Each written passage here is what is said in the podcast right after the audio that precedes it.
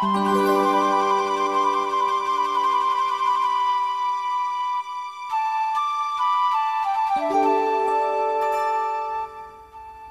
欧的夏天，余光中。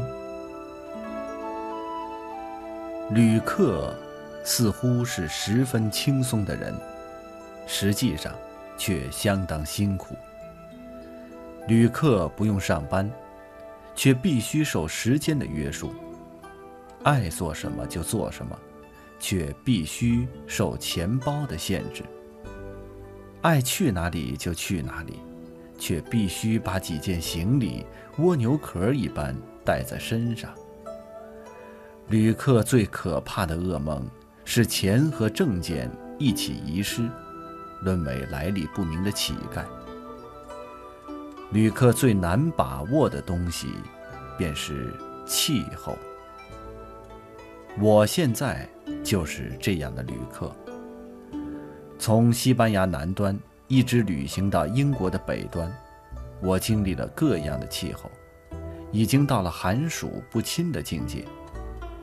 此刻，我正坐在中世纪达豪土古堡改装的旅馆里，为隔海书的读者写稿。刚刚黎明，湿灰灰的云下是苏格兰中部荒莽的林木，林外是隐隐的青山，小寒袭人。我坐在厚达尺许的石墙里，穿了一件毛衣。如果要走下回旋长梯，像走下古堡之长，去坡下的野径漫步寻幽，还得披上一件够厚的外套。从台湾的定义讲来，西欧几乎没有夏天。昼蝉夜蛙，汗流浃背。是台湾的夏天，在西欧的大城，例如巴黎和伦敦，七月中旬走在阳光下，只觉得温暖舒适，并不出汗。西欧的旅馆和汽车，历皆不备冷气，因为就算天热，也是几天就过去了，值不得为避暑费事儿。我在西班牙、法国、英国各地租车长途旅行。汽车均无冷气，只能扇风。巴黎的所谓夏天，像是台北的深夜，早晚上街，凉风习时，一件毛衣还不足御寒。如果你走到塞纳河边，风里加上水汽，更需一件风衣才行。下午日暖，单衣便够。可是，一走到楼影或树荫里，便显单衣太薄。地面如此，地下却又不同。巴黎的地车比纽约、伦敦、马德里的都好，却相当闷热，令人穿不住毛衣。所以地上地下穿穿脱脱也颇麻烦。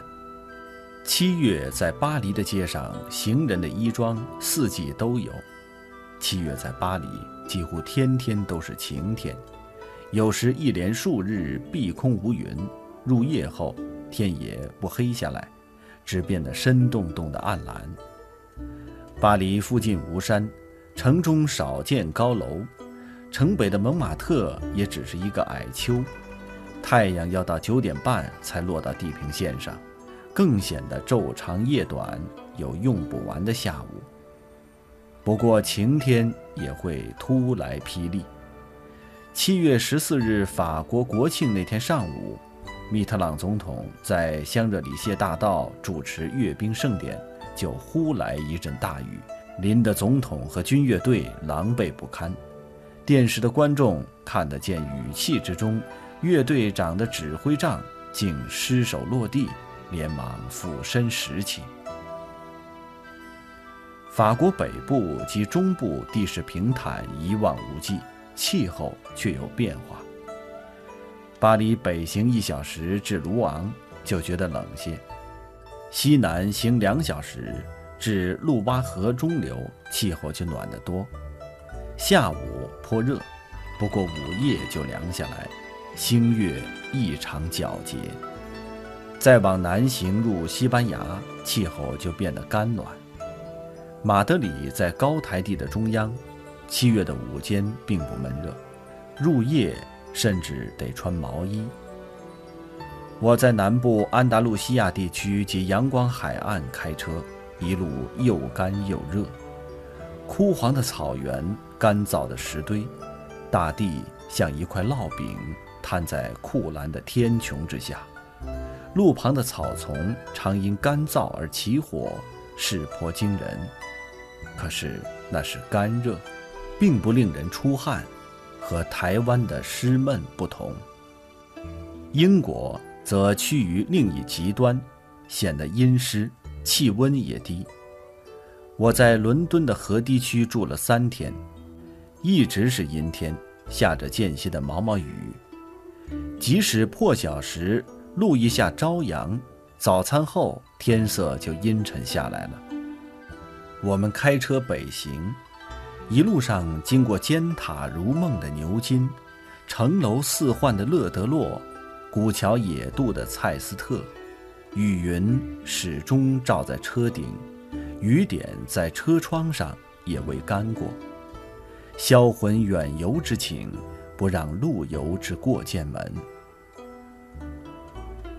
盐湖一带，树树寒雨，山山带云。很想告诉格拉斯米教堂墓地里的诗翁，我国古代。有一片云梦大泽，也出过一位水气逼人的诗宗。一九八五年八月十八日。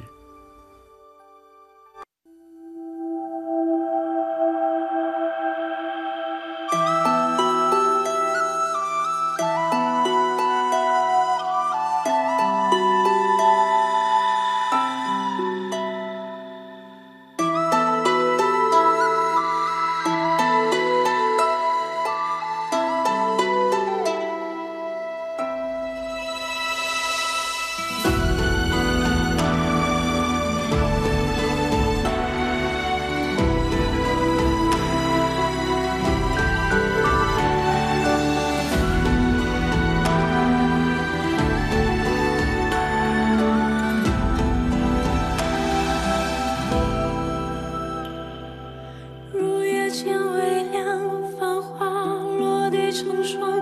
你在远方眺望，耗尽所有目光，不思量，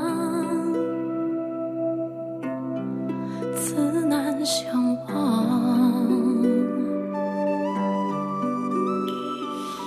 遥遥桃花凉，前世你怎舍下？这一海情茫茫，还故作不痛不痒。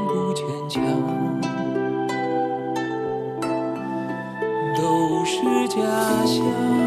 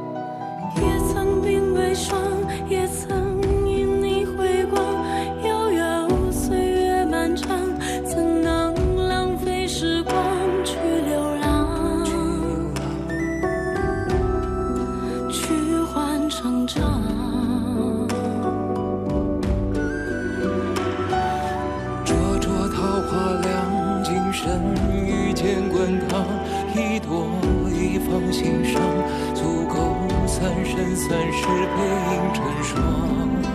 背影成双。在水一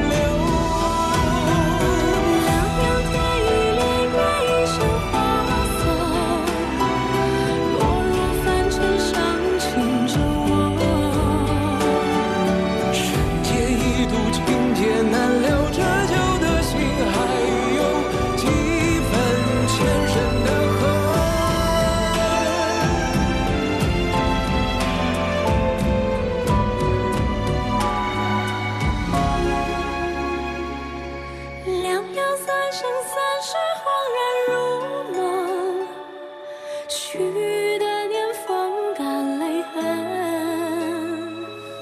若是回忆不能再相认，就让情分